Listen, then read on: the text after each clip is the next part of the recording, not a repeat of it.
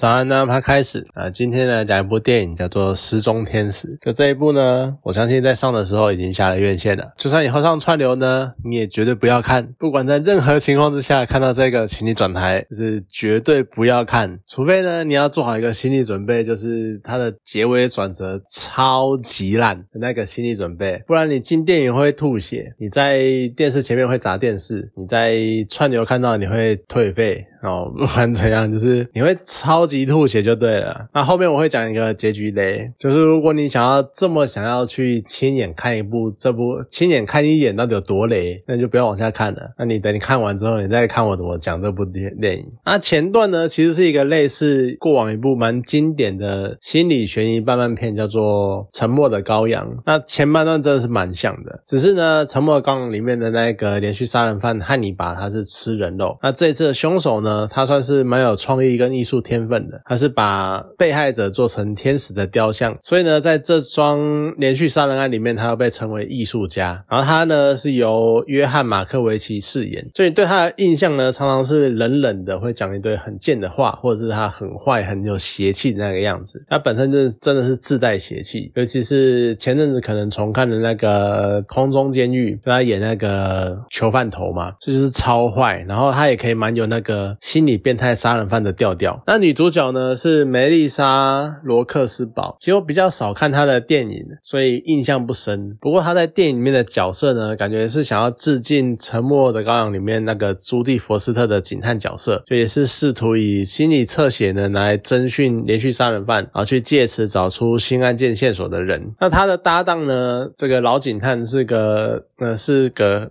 非裔的美国人，然后他呢叫做马丁·劳伦斯。相信有些人肯定有印象啊，就他其实平常都是演喜剧为主，那他难得演一个比较严肃的角色。那他当初呢，就是逮捕艺术家的警探，他以前的搭档呢，在那次的追捕过程中自焚这样子。好，那说前段有点类似《沉默的羔羊》，其实这个用词可能比较保守。我大概其实说实在的了，那个从案件安排，然后到角色的互动，然后还有剧情的推进方式，你可能一开始你会以为这是在翻拍《沉默的羔羊》，就真的是几乎。一模模一样样，不过毕竟这是一个蛮呃沉默刚刚是蛮久的片了，所以对于没看过的人来说呢，就前面的这些叙述也是蛮新鲜的，而且那种毒死被害人，然后冷血处理尸体，然后打造成雕像的那种气氛，他做的其实还算不错。那再加上有一些呃心理剖析，然后跟慢慢整理出线索，然后还有回头发掘艺术家的那个犯罪动机，其实你也会让人家想起 Netflix 上面有一部心理犯罪的推理剧，叫做《破案神探》，不过。很可惜他腰斩了，所以呢，他还是算蛮中规中矩的，在营造整个犯案跟侦查的那个气氛。好，那整个电影的剧情呢，起因于有一个天使雕像被发现，然后起件案件的手法呢，跟现在已经被关在监狱里面关很久的艺术家他的手法一模一样，所以呢，他们就去想要去征询艺术家，看看就是凶手跟艺术家是不是有什么关联，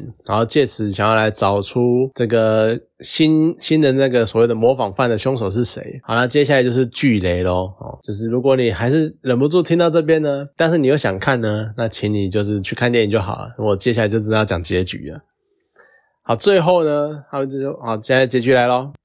他最后呢，发现艺术家他小时候呢被妈妈推倒在地上，然后撞到头，他就觉醒了啊，觉醒了一项超能力，就只要他拿着素描的某个人的画像，他就可以潜进那个人的意识里面，然后去操控那个人去做任何事情。而这一的呃新的这一轮的案件呢，这个所谓的模仿犯就是艺术家，他拿着马丁·罗伦斯饰演的那个警探的画像，然后去操控他，然后去犯下来的新的案件。就我看到这边，我真的觉得我就撞到头，我也撞。撞到头了，就这什么烂到顶天的那种超鸟的反转设定，就它前面是那种非常写实，然后非常认真，然后抽丝剥茧的那种风格，他在描述整个侦办的那个办案过程，而且他很认真的、很认真的去侦进行什么心理分析，然后去解析他的童年，然后解析他的犯罪的动机，然后分析这一切有的没的，然后中段呢，警探有去参考那个什么所谓的宗教传说，然后来试图理解凶手的。个死者，呃，凶手把死者做成天使雕像的一些动机。可是你好像也还可以算是一个所谓犯案的那个推理过程，因为毕竟你至少要知道凶手在想什么，然后可能才可以去抽丝剥茧出他想要干嘛嘛。所以这也还算合理的范围。可是呢，你就突然抄一个，呃，塞一个超自然的玩意进来，到底是三小？就也许前段是很平时那个风格，多多少少会让你有点，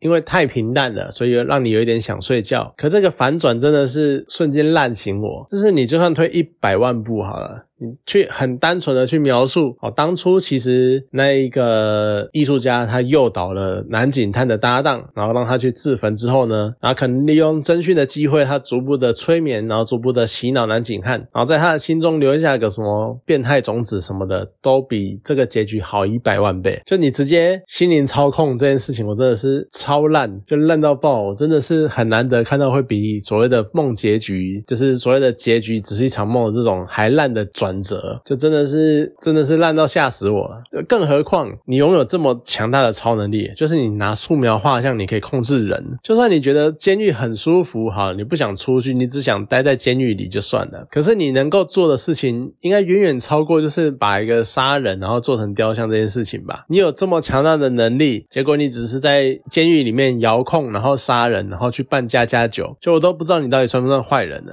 还是说，呃？真的是不愧你是心理变态，就是你思考的方式跟一般人完全不一样了，真的这样子。好啦，最后呢，他收掉艺术家的方式，就大概是我还没有从前面那个烂转折带来那种震惊里面苏醒吧。就是我居然会觉得呢，他收的方式还蛮可爱的，因为他怎么收呢？就是艺术家他有一个坏习惯，就是会咬铅笔啊，把铅笔尾巴咬得烂烂的这样子。所以呢，那个警探呢，女警探，她就在他的铅笔上面去撒那个披麻毒蛋白，啊，让他在咬铅笔的时候会中毒。那他前面艺术家呢？前面他以往就是用匹马毒蛋白让他的受害者中毒死亡，所以这有一点算是以其人之道还治其人之身。我居然会觉得这个方式好像还蛮可爱的，就这样觉得。毕竟他是一个长不大的小孩的坏习惯嘛，对不对？所以我觉得有可能真的是因为前面在转折太烂了，所以让我觉得说这个结局这个收的方式好像还 OK 还可以这样子。毕竟再怎样都不会比前面的烂的。就其实说实在的，我看完这部。电影之后呢，我只想要觉觉得，我想把这个烂片的那个回忆洗掉。我不想承认我看过这部片，我不想要再想起有关这部片的任何事情。可是你就会从震惊中清洗过来，我就会觉得说，干这这部片真的是烂到一个高度，烂到一个烂出一朵花了。